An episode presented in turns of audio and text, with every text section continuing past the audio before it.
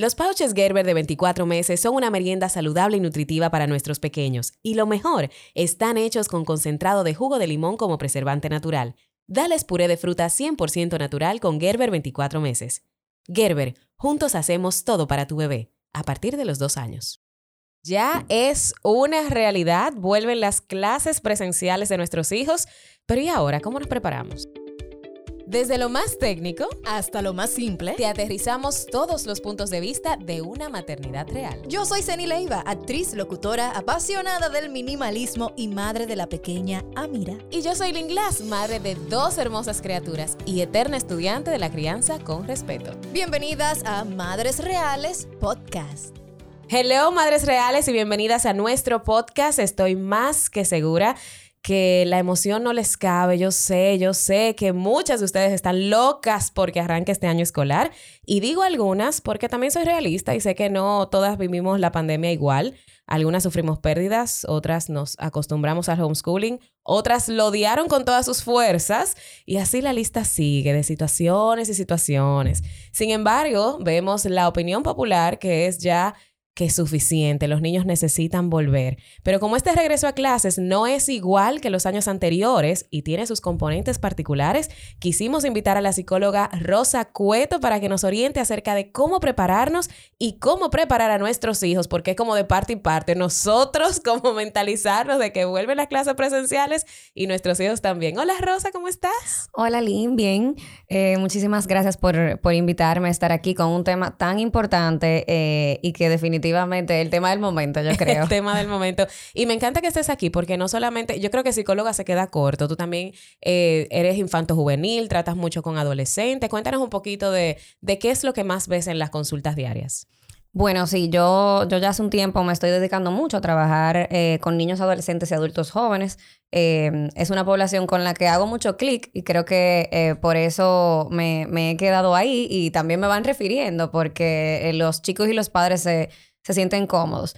Y eh, realmente ha sido una población que ha necesitado mucha ayuda en, en, el último año. Creo que desde que regresamos de pandemia em, hay una demanda muy alta, sobre todo de la parte emocional. Em, el COVID todos los hemos, lo hemos experimentado de forma distinta, pero sin duda la parte emocional ha sido algo muy, muy importante porque la eh, la incertidumbre que se ha vivido en el último año eh, ha llevado a que las personas se saturen de cierta forma de no tener seguridad, digamos.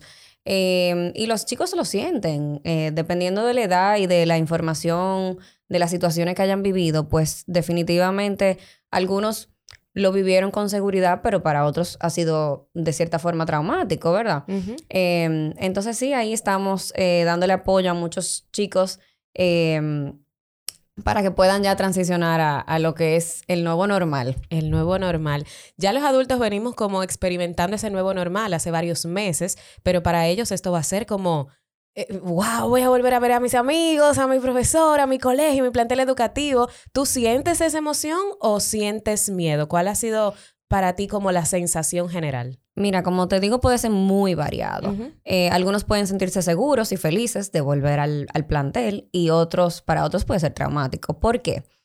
Porque dependiendo de las habilidades que ha tenido cada chico, de los recursos, de los accesos, de la personalidad incluso de cada chico, em, algunos han quedado en contacto con sus amigos y están contentos porque los van a ver, pero otros quizás se han quedado sin amigos.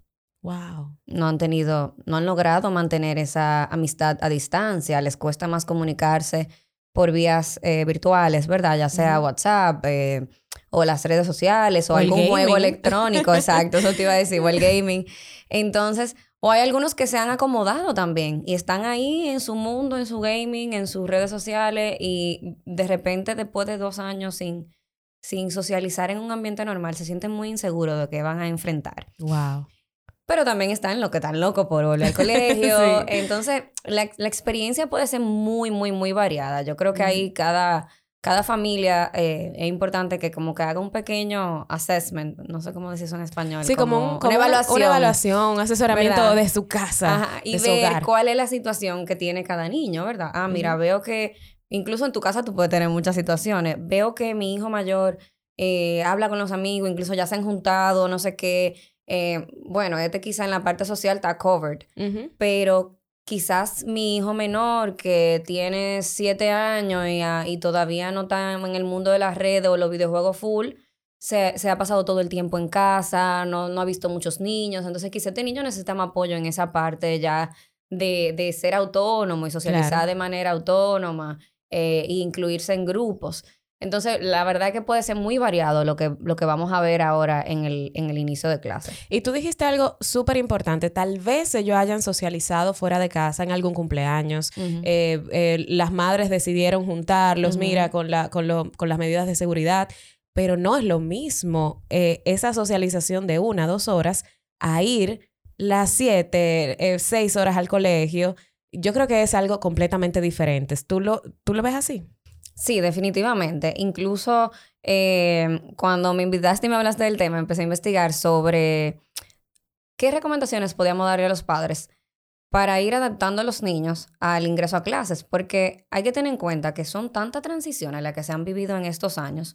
Hay muchos niños que, bueno, todos hemos dejado de vivir ciertas situaciones eh, evolutivamente comunes, ¿verdad? Como eh, mi graduación de ya sé leer o mi graduación del colegio o entrar a la universidad. Entonces se han vivido muchas cosas de manera diferente o que no han pasado.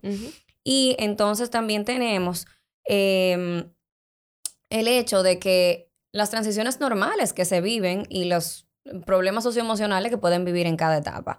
Entonces, dependiendo de, de, de todas estas experiencias, va a ser lo que vamos a observar en este momento.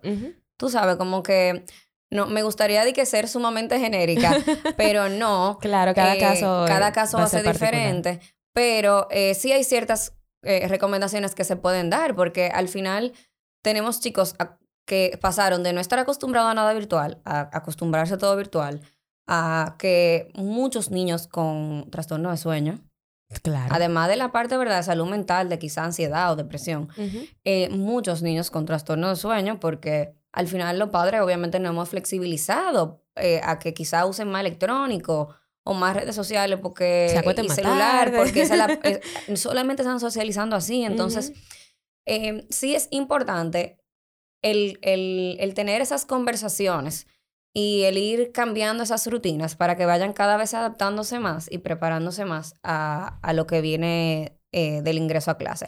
Tú dijiste algo bien importante, las rutinas eh, y eso de que muchos trastornos de sueño, yo creo que han venido por esa flexibilización, que no lo hemos hecho por mal, estamos, incluso ahora estamos de vacaciones, yo misma te quieras Ujú. agotar una hora, dos horas más tarde, vamos a ver una película en familia, o sea, uno flexibiliza.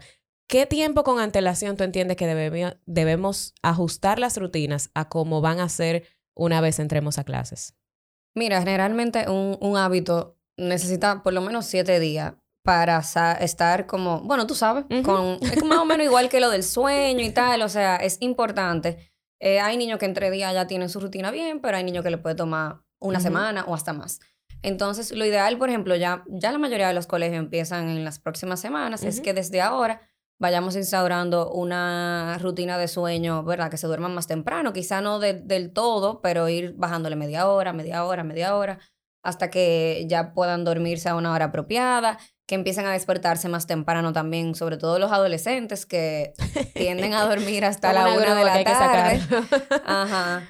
Eh, también es bueno que vayan em, practicando ciertas cosas como quizás empezar a leer un libro o, Mm. o a escribir. De- Va a depender mucho de la etapa académica en que esté el niño, ¿verdad? Pero que empiecen a hacer algo en que su cerebro practique habilidades académicas, Claro. porque probablemente tienen todo el verano eh, sin, sin hacer nada de ese tipo. Em, ¿Tú recomendarías poner el uniforme de antemano? Porque tuve una, una madre que me dijo, eh, parece que el colegio empezó antes como para hacer una especie de refuerzo y que mm, se le hizo muy difícil ponerle el uniforme que el niño no quería, porque tal vez había estado en una burbuja, iban en ropa de colores, por así decirlo, y él me dijo, mira, no se me quiere poner el uniforme, y yo dije, oh, wow, esto es una alerta, de repente, de repente eso sería una buena recomendación, mira, vele, velo familiarizando con que hay que volverse a poner un uniforme todos los días. Sí, mira, definitivamente es importante tener la conversación sobre la nueva normalidad. tanto con uniforme, porque sí, efectivamente, muchos niños o no lo utilizaban en burbujas o no estaban eh, utilizando estaban en, burbuja? en, la virtualidad también. Porque hay colegios que lo pedían, como que se pusieran por lo menos el poloche del colegio. Ah, sí. Pero muchísimos niños, y te lo digo porque lo sé, no se bañaban, no se cepillaban, se tiraban de la cama, se ponían el, el polocher y ya. Eh, entonces, obviamente, ahí hay una rutina que reinstaurar, que es la de despertarte, hacer tu rutina de higiene, ponerte el uniforme, desayunar antes de salir, todo eso. Em, entonces es importante hablar sobre eso. Mira, yo no sé si tú te acuerdas, para los que son más grandes, pero para ir al colegio hay que bañarse, para ir al colegio. Y parece tonto, pero es súper importante. Claro. Y ya con los más pequeños, y por ejemplo con los bebés o los niños ya más pequeños, quizás sí sea necesario alguna práctica, tú sabes. De repente hay un bebé, bueno, mi hijo yo creo que conoce poca ropa, el onesie es su, su, principal uniforme, ¿verdad? Em, que de repente puede ser diferente para ellos. Eh, eso sería una buena práctica. Wow, si el mío va, a iniciar el colegio con uniforme. Tú sabes que yo voy a dar mucho grito, pero él nunca se ha puesto un uniforme. Creo que por una foto. Bueno, yo fui al colegio ayer y no pude evitar que se me aguaran los ojos cuando nos dijeron cómo íbamos a dejar nuestros hijos en el primer día de clase. O sea, con mi hijo mayor yo lo pude llevar, desmontarme, llevarlo al aula, tirarle fotos, estar ahí con él, como que despedirme. Eh, ahora lo tengo que entregar en la calle. O sea, y, y la verdad que fue muy emocional para mí porque es distinto. Y esas son las cosas que precisamente tenemos que decirle. Quizá a Luis Fernando yo le hablé del colegio, no sé qué. Pero como yo sabía que iba a estar ahí, pues la preparación quizá no fue tanta. Eh, quizá ahora con Álvaro yo tenga que eh, conversarlo antes de llegar al colegio. Mi amor, te voy a llevar al colegio, tú te vas a quedar con profe, va a ser muy divertido.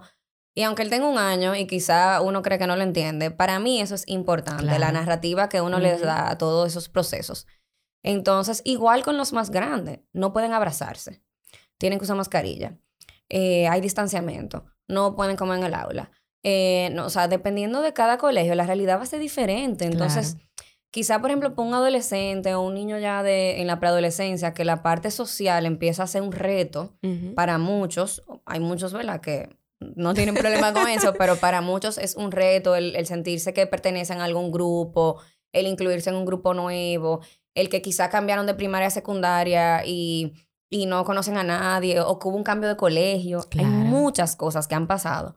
Y de repente hace esto cuando tú no le puedes ver la cara a alguien, cuando no puedes acercártele a alguien. Entonces, al final, yo me, puse a investigar y qué dice la evidencia. El apoyo. El apoyo es primordial. El tener esas conversaciones, estar disponible para tus hijos o poner a su disposición em, un, un apoyo extra, ya sea, por ejemplo, eh, el orientador de la escuela, un profesor con el que tengo una relación especial, eh, la iglesia, si tienen alguna comunidad o, alguna comunidad de algo en específico, y en casos donde lo considero un terapeuta. Entonces, eh, eso es algo muy importante, como prepararlos, hablar con ellos de manera natural de cómo pueden ser las cosas diferentes, preguntarles si hay algo, si hay algo que les preocupa, si hay algo en que le podemos ayudar y darles herramientas. Porque al final de eso se trata, de darle herramientas y estar ahí para ellos. Y ya la evidencia lo dice, los niños que se sienten más apoyados en este proceso, porque nosotros lo vamos a hacer ahora, pero hay otros países que ya lo hicieron y la ciencia es increíble. Em, entonces, el, el, que se sientan apoyados es primordial en, en en el desarrollo de eh, enfermedades de salud mental como ansiedad y depresión. Tú sabes que algo, algo que mencionaste, ya yo lo comencé a hacer eh, así como, tú sabes, bien light con, con Eva Luna, mi hija que tiene cinco. Eh, mira, vamos a volver al colegio, ya tú sabes que el distanciamiento, que la medida de seguridad y todo eso. Y le pregunté que si había algo que le preocupaba. Y yo, la verdad de la verdad, yo no me preparé ni siquiera para ninguna respuesta. Fue como, yo lancé la pregunta y, fue impresionante lo que ella me dijo. Ella me dijo, mamá, ¿y si entramos al colegio y de repente vuelve y cierra? Yo me quedé en shock porque fíjate que ella tenía apenas tres años cuando, cuando todo cambió, cuando el mundo cambió. literalmente fue un día fui al colegio, al otro día no volví más. Y era un colegio que no volvió a ser. O sea, a donde ella está es un colegio nuevo. Y ella me dijo, ¿y, y si de repente vuelve y cierra? ¿Va a volver a cerrar? Y me lo preguntó y yo me quedé en ese momento, yo no, yo no, no te puedo decir que no va a ser así, porque el mundo cambió de un día para otro. Y le dije, mira, mi amor, no te lo puedo prometer, No es algo que te pueda prometer porque no le quiero hablar mentiras. Em, pero yo estoy aquí, eh, tú cuentas con mami y papi, tú te acuerdas lo chulo que fue cuando nos quedamos aquí, estamos todos juntos, pero tranquila que ahora mismo tú vas a volver. Y tú vas a ver qué chulo, vas a ver a tus amiguitos, vas a jugar, vas a aprender mucho. Ella está muy emocionada porque está en lectoescritura y está como emocionada. Pero fíjate cuál era la preocupación de ella. ¿Y si vuelve y cierra? O sea que uno pensaría que ellos no les preocupa nada, que ellos no piensan nada, que ellos están en su propia burbuja y emocionados por volver y ya. Y que eso no, no va... No, ellos no van a tener ninguna otra preocupación. Y fíjate que sí. Claro, eh, eso es un tema incluso que debemos hablar con ellos. De que ahora mismo eh, podemos volver al colegio, pero de que existe la posibilidad de que el colegio puede cerrar de nuevo. O sea, la realidad es que si hay algo que hemos aprendido es que no tenemos el control. Claro. Y el aprender a navegar la incertidumbre, precisamente, se trabaja trabajando la flexibilidad. O sea, tenemos que nosotros mismos brindarles esa, esa opción para que para ellos sea más fácil flexibilizarse en caso de que vuelva a pasar. Lo bueno es que ya lo vivimos. Claro. O sea, y en, y en eso yo me enfoco mucho. O sea, ¿qué es lo peor que puede pasar? Y yo también le hablé mucho de las vacunas. Yo le dije, bueno, mi amor, en aquel momento no había una, una inyeccióncita que le ponen a los adultos, a algunos niños ya más, grandes. Ahora existe, que nos protege, entonces eso puede mitigar y eso puede ayudar a que nos cierre. También le dije que hay otra realidad ahora que no existía en el, en el momento. Ya ahora conocemos un poco mejor el virus, sabemos cómo tratarlo, eh, tú te vas a poner tus mascarillas y también fuimos hablando de ese proceso de, tú sabes que el distanciamiento es saludable con los amiguitos, pero no quiere decir que tú no van a compartir. O sea que para mí todo también es a base de conversación y de apoyo, de claro. mami está aquí, conversame, y también ver qué pasa en ese primer día, porque, por ejemplo, imagínate que el niño vaya al colegio y estamos todos muy emocionados y todo fue bien, y de repente el niño te diga, yo no quiero volver. ¿Qué pudiéramos hacer en ese caso? Mira, en ese caso, eh, conversar, ver por qué no quiero volver. Em, tengo miedo, eh, no me pude incluir de la manera que esperaba, eh, no me gustaron los cambios, yo me recordaba mi colegio de una manera diferente, que eso eh, ha pasado. Em, entonces ver qué pasa y ver si tú puedes acompañarlo o ayudarlo. ¿Qué pudiera, qué la pregunta clave es, ¿qué, puede, ¿qué puedo hacer yo para que tú quieras ir al colegio? ¿En qué te puedo ayudar? Em, y generalmente entiendo que se van a encontrar soluciones podemos llegar a acuerdos de, bueno, vamos a intentarlo de esta forma por unos días. Si no te sientes bien, podemos buscar otra opción eh, y darle tiempo a que se adapten, porque, a ver, de por sí siempre hay un proceso de adaptación escolar. Yo decir, con pandemia o sin pandemia, a mí me pasaba de que, mami, yo no quiero volver al colegio, porque había tenido un primer día extraño. No, y, a ver, vamos, vamos a ser honestos, o sea, tú estabas de vacaciones. O sea, yo creo que mi hijo eh, nunca había gozado tanto. y eh, obviamente querer volver al colegio, a despertarse temprano, a ponerse un uniforme, a, hacer actividades con reglas, con... Puede ser, puede haber cierta resistencia. Claro. Em, y pues también está la parte, ¿verdad?, emocional y social de, de, esta transición. Entonces, la transición hay que darle tiempo. Claro. Eh, pero sí, el, el no es un año en el que no podemos como eh, pasar nada por alto. Yo entiendo que como padres no es sobre preocuparnos, pero sí siempre estar disponibles y, atentos a esos comentarios de nuestros hijos y indagar. Mami, yo no quiero volver al colegio. Ajá, ¿y, ¿y por qué tú piensas así? ¿Algo pasó? O sea, de repente te va a decir, ay, no, porque yo quiero dormir. Bueno, whatever. Ok, pero de repente te dice, no sé, fue raro y no me gustó cómo me trataron. Claro. Entonces es importante también indagar en esos comentarios que muchas veces pueden ser tonterías, pero muchas veces pueden ser cosas importantes. Claro. Tú sabes que estuve hablando con mi suegra en estos días. Ella es psicóloga de un, de un colegio y me dijo que dentro de la reunión entre los profesores, eh, una de las cosas que abordaron fue tengan cuidado cómo los niños se tratan entre ellos porque puede ser que ellos tienen muchos inverses tal vez, o se han visto o han hablado por redes sociales, por lo gaming o lo que sea, y de repente hay alguno que esté más gordito, uno que esté más flaquito, uno que tenga el pelo diferente, de, miren, recuérdenle que todos estamos aquí, que hemos pasado, o sea, ellos van a tener una conversación con los estudiantes cuando vuelvan de... Eh, la pandemia fue distinta para cada uno, algunos comimos un poquito más, miren yo también, o sea, que incluso puedan puedan tratar de, eh, no eliminar, porque siempre va a haber como una especie de relajo entre ellos y eso, pero de que no hayan críticas, eh, que no haya bullying, de que puedan tal vez eh, bajarle un poquito a esos comentarios que entre ellos se puedan hacer. Y me pareció súper interesante porque dije, wow, sí es cierto.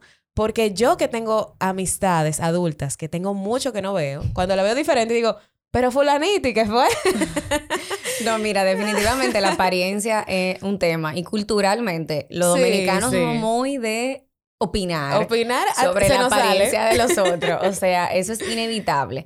Y hay edades en las que hay cambios muy importantes en la apariencia. O sea, además de si comí mucho o comí poco, también está de que me salieron senos. O mido un pie más.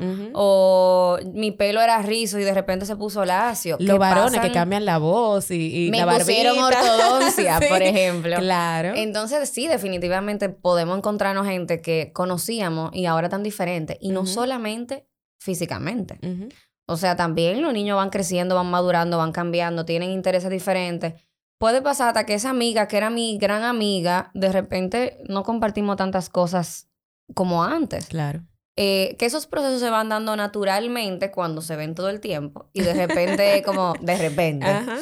Entonces, sí, o sea, la verdad que es un reto, pero la conclusión es hablar, apoyar, estar ahí, ¿verdad? Y en el caso de que sea necesario también eh, eh, darle apoyo, ya sea apoyo tú como, como madre o padre, tía, primo, con amigos, con comunidades, como te mencioné, con los orientadores del colegio también, em, porque pueden necesitar ayuda, pueden necesitar ayuda para crear amistades luego de esta situación, para adaptarse a las nuevas rutinas, a los nuevos protocolos. Señores, para prestar atención. Claro. O sea, la, si hay algo que tuvo eh, como característica primordial la virtualidad, es que obviamente no permitía quizás una permanencia tal como la del colegio, porque en el colegio tú tienes un supervisor que aunque no está todo el tiempo arriba de ti, está ahí. En la pandemia ahora, bueno, o sea, el profesor veía, tú estás online, pero si tú estabas viendo YouTube en el celular, el profesor muchas veces no se podía dar cuenta. Claro. Entonces, obviamente, eso abrió la ventana de que hubieran patrones de trabajo, quizás, mucho más dispersos que los que típicamente hay en un, en un aula. Entonces, eso va a ser un proceso fuerte en el que lo, tanto los maestros como los estudiantes tendrán que ser pacientes e ir adaptarse, adaptándose poco a poco. También van a estar muchas lagunas académicas. O sea, entiendo que muchos maestros están ponderando el ajustar ciertas cosas para, para que esos niños que quizás están un poco más rezagados, Incluso sé de colegios que empezaron un poco antes para... Para, hacer un refuerzo. para hacer refuerzos o para ver cómo estaba la clase, para programar las actividades académicas. Entonces, la verdad que eh, es un abanico de opciones en el que hay muchas situaciones que pueden pasar y lo que tenemos que estar pendiente y, tener nuestras posibilidades abiertas, ¿verdad? De la conversación, de los apoyos y obviamente de buscar ayuda. Eso que dijiste de tener las posibilidades abiertas, eh, también yo siento que, podemos hablar un poquito acerca de, los padres.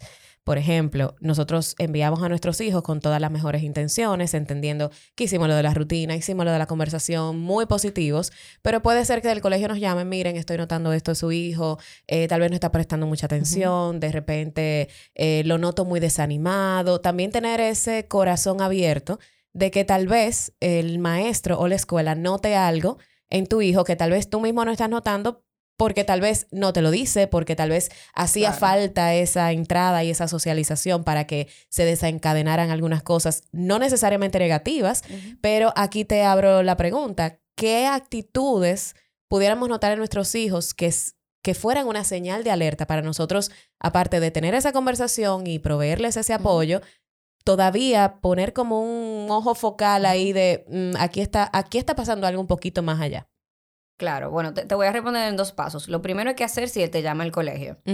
Eh, puede pasar porque auténticamente hay actitudes y situaciones que se dan en ambientes diferentes a la casa, que pueden no darse en la casa.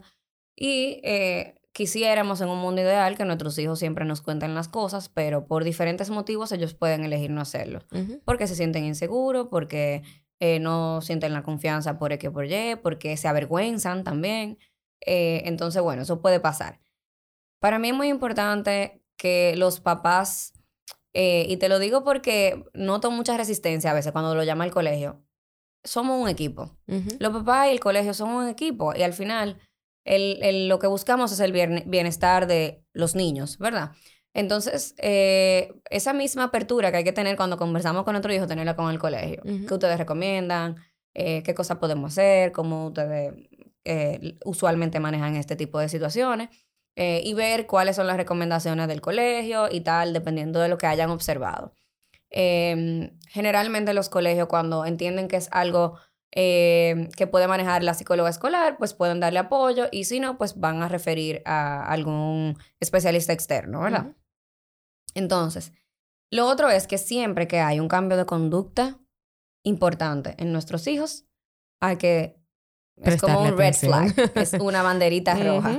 Em, em, si de repente no está comiendo bien, si de repente no está durmiendo bien, si está ganando o perdiendo peso, eh, si eh, hay cambio de ánimo importante, la irritabilidad, eh, él está peleando mucho, o sea, hay diferentes cosas que se pueden notar. Por darte un ejemplo. Pero esto tiene que ser como un cambio exponencial. No es como que hoy no. Hoy en vez de comerme el plato entero, me comí un chin. No, o sea. Y consistente también. Porque un mal día o dos o tres malos días lo, tenemos cualquiera. Em, pero sí, me pasa mucho. Un niño que hablaba muchísimo, ahora está retraído en su habitación, que no quiere hablar con nadie. Que no tiene amigos. Ni sí ni no. Por ejemplo, eh, que de repente está solo, nunca habla con nadie, siempre quiere estar contigo. Em, Se viste diferente, tal vez. También. Em, o sea, cualquier cambio en, en un niño, bueno, incluso en una persona, claro. que sea raro o diferente o inusual, es una banderita roja. Cuando se juntan varios, todavía más. todavía más.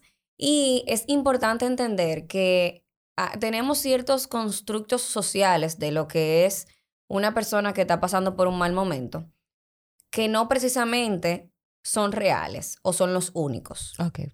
Por ejemplo, eh, culturalmente aquí se entiende que el que está deprimido no se para de su cama, llora todo el tiempo, Em, sí, sí, sí. No, quiere comer, no, se junta con nadie, no va de fiesta, ¿verdad? Y eso no es real. La depresión se muestra de muchas formas. Eso sí pueden ser síntomas de depresión. Sin embargo, irritabilidad, falta o exceso de apetito. Eh, o sea, una persona puede estar incluso de fiesta, pero... O hasta exceso de fiesta, porque de repente una persona que hasta está pagando esa o, o, tal vez buscando eh, cómo mitigar esa, esa tristeza con un exceso de actividad y de sociabilidad. No, y con conductas autolesivas, porque la gente cree también que hacerse daño es cortarse o, o ¿verdad? O, que, por ejemplo, eh, hacerse daño físicamente. Sin embargo, hay conductas de alto riesgo que son conductas o que pudieran ser conductas autolesivas. ¿Entiendes? O sea, el hecho de un muchacho de 17 años que anda manejando, toma alcohol eh, en exceso, pues eh, no debería ni estar tomando alcohol, ni mucho menos en exceso mientras maneja. O sea, eh, entonces eso es una conducta de riesgo, porque se supone que una, un adolescente consciente y que está eh, regulado, pues no tomaría una situación de riesgo tan alta, vamos a suponer. y todo esto es supuesto, ¿verdad? pero eso es importante porque a veces no nos damos cuenta de que están haciendo cosas que no les hacen bien. Ah, no, que mira, ya tiene dos días sin comer, no ha comido. ¿Tú sabes lo que es? Ella no está comiendo. O sea... O tal vez eh, hasta, tú sabes, como írsele arriba al niño de que eso está mal y, y, lastimarlo y hablarle feo encima de que él le está pasando mal. O sea que el, la recomendación en este caso es abordar al niño con amor, con apoyo, conversar y si se requiere la ayuda de un especialista también buscarla. Exacto, porque auténticamente si el, la persona está pasando por una situación difícil, no está viendo la situación de manera clara, porque la depresión y la ansiedad afectan mucho la cognición de la persona. Entonces ellos pueden estar interpretando eso, no, pero yo estoy haciendo lo que hacen todos los muchachos de 17 años en este país. y, y, yo dejé de comer dos días, ah, pero eso es lo que hay que hacer para estar flaca.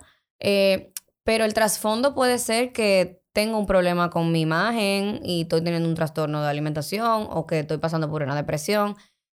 Y no es que siempre va a ser así, pero es importante indagar y ver más allá, como ver el trasfondo y ante la duda, siempre, siempre buscar ayuda. Excelente. Rosa, ¿algunas recomendaciones finales para esas madres que están en los últimos eh, toques del regreso a clase, que ya están ah, eh, cogiéndole el ruedo a, los pantalones, comprando la correa, la media blanca, los tenis blancos? ¿Cuáles serían esas recomendaciones de mami? Eh, porfa, vamos a estos cinco puntitos antes de que esos niños regresen al colegio. Ok.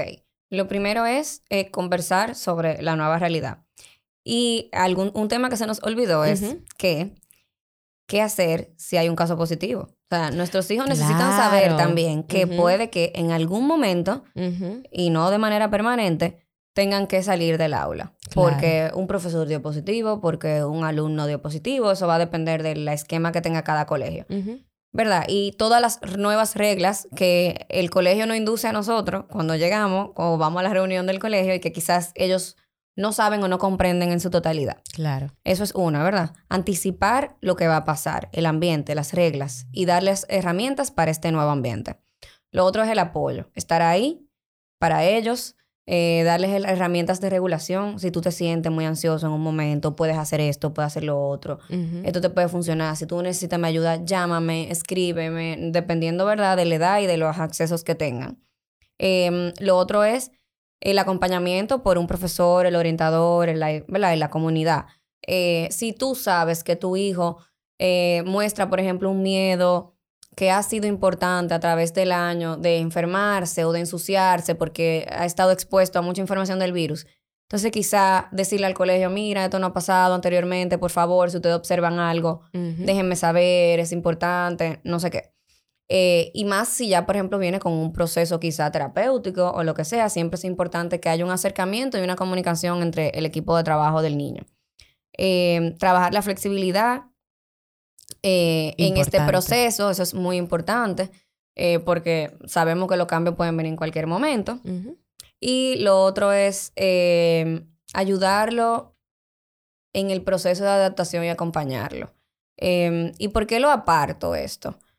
Porque quizá lo hablamos todo esto y hacemos todos los pasos anteriores, pero no es suficiente, hay que repetirlo. Entonces la consistencia es muy importante en todo lo que eh, va a pasar ahora, en crear nuevos hábitos, adaptarse, entonces es muy importante que repasemos quizá y estemos pendientes en, en todo este proceso. Mira, algo para mí súper, súper importante, corroborando con todo lo que has dicho que ha sido maravilloso, que creo que hay que ponerlo así como en un audio en las redes sociales para que todos los padres presten atención, sería literalmente tomarnos un tiempo al despertar para pasarlo con nuestros hijos y hablar con ellos, o sea, no salir huyendo de la casa, ni si, no ni siquiera ese primer día, sino por lo menos la mayor parte del año escolar, eh, porque sabemos que hay días que uno se levanta tarde, que uno vamos rápido, pero que no sea la mayor parte del tiempo. Tener esos hábitos positivos de levantarse con alegría, levantarse cantando, vamos a hablar, eh, ya sea camino al colegio, desayunando, como ustedes decidan, y también cuando vuelvan del colegio. O sea, ese comer juntos, ese hacer preguntas abiertas. ¿Cuál fue tu momento favorito de hoy? ¿Algo te dio miedo? Eh, cuéntame cómo fue con tus amiguitos. O sea, hacer preguntas pero también hablarle tú de tu día, porque hay muchos mucho padres que, ¿cómo te fue? Bien. Y ya, y se quedan ahí. Ok, pero cuéntale tú, mira, hoy en el trabajo me pasó algo con un amigo y tú no sabes lo que hicimos, mira, nos sentamos a hablar o lo que sea, para que ellos también digan, ah, ok, esto es algo de doble vía. Uh Evaluna siempre nos pregunta a nosotros primero. Somos nosotros los que tenemos que hablar primero. Antes, que ella hable, tenemos que hablar nosotros. Pero eso es algo muy lindo. Y no, y es un hábito bueno en, todo, en todo el momento. O sea, eh mi, mi hijo, su madrina, lo busca a veces al colegio. ella dice que ella no cambia esas conversaciones por nada. y, y, mira, cómo a veces nosotros no estamos disponibles, pero es importante, saber que, que en algún momento ellos se sienten escuchados y tienen esa oportunidad de conversar. A mí me encanta el camino del carro. Sí, por ejemplo. Eh, porque Luis Fernando dormilón, entonces se despierta un poco tarde. Eh, aunque yo me despierte temprano, él se despierta un poco más tarde y quizá no nos da tiempo antes de salir. Pero en el camino siempre conversamos, ya sea en la ida o en la vuelta. y, y, sí, me, me gustó ese hincapié en la doble vía. O sea, eh, no, es, no, es un cuestionario al niño, o sea, bueno, te, como que te metieron por eso te van a hacer preguntas. No, sino que es una conversación. Mira, eh, el normalizar incluso ciertas situaciones. Ay, mira, yo peleé con, con mi amiguito o no encontré cómo hacer tal cosa. Ay, mi amor, mira, a mí me ha pasado tan bien. Eh, hoy, por ejemplo, tal cosa. No excluir tampoco todas las cosas negativas, eh, sino ver cómo le damos esa narrativa. Ay, ma- mamá tuvo un día difícil, hoy estoy muy cansada. Eh, tú sabes. Pero sí, o sea, al final todo se, se reduce a, a estar ahí con la apertura de escucharlos. Y no tiene que ser mucho tiempo. Es- Exacto. Es, otra cosa. O sea, eh, a veces creemos que eso no va a tomar mucho tiempo o que va a ser muy difícil. Y cuando lo hacemos, Sí, nos damos cuenta que... que- literalmente cortando la carne, Ajá. juntándola con la ensalada y ahí se dieron conversaciones maravillosas. Así que es lo que tú dices, el tiempo de calidad no, no se define por dos horas, tres horas, se define por la calidad de la conversación y del momento presente que tú pasaste con tus hijos. así mismo. Rosa, muchísimas gracias. De verdad que un programa maravilloso. Recuerden ustedes que Ceni sigue aquí, sigue a distancia. Le estamos dando unos días porque, ¿verdad? Está en posparto y está ahí anidando con sus pequeñines. Pero pronto, pronto estará aquí con, con nosotros. Y recuerden ustedes que nuestras redes sociales, Madres Reales Podcast y Madres Reales RD, allí pueden encontrar más información y pueden ver todos los capítulos anteriores en nuestras plataformas digitales, Spotify, Apple y Google Podcast. Hasta el próximo martes, un nuevo episodio. Esto fue, como siempre, grabado y editado desde Spacecast Studio. Los pouches Gerber de 24 meses son una merienda saludable y nutritiva para nuestros pequeños. Y lo mejor, están hechos con concentrado de jugo de limón como preservante natural. Dales puré de fruta 100% natural con Gerber 24 meses. Gerber, juntos hacemos todo para tu bebé, a partir de los dos años.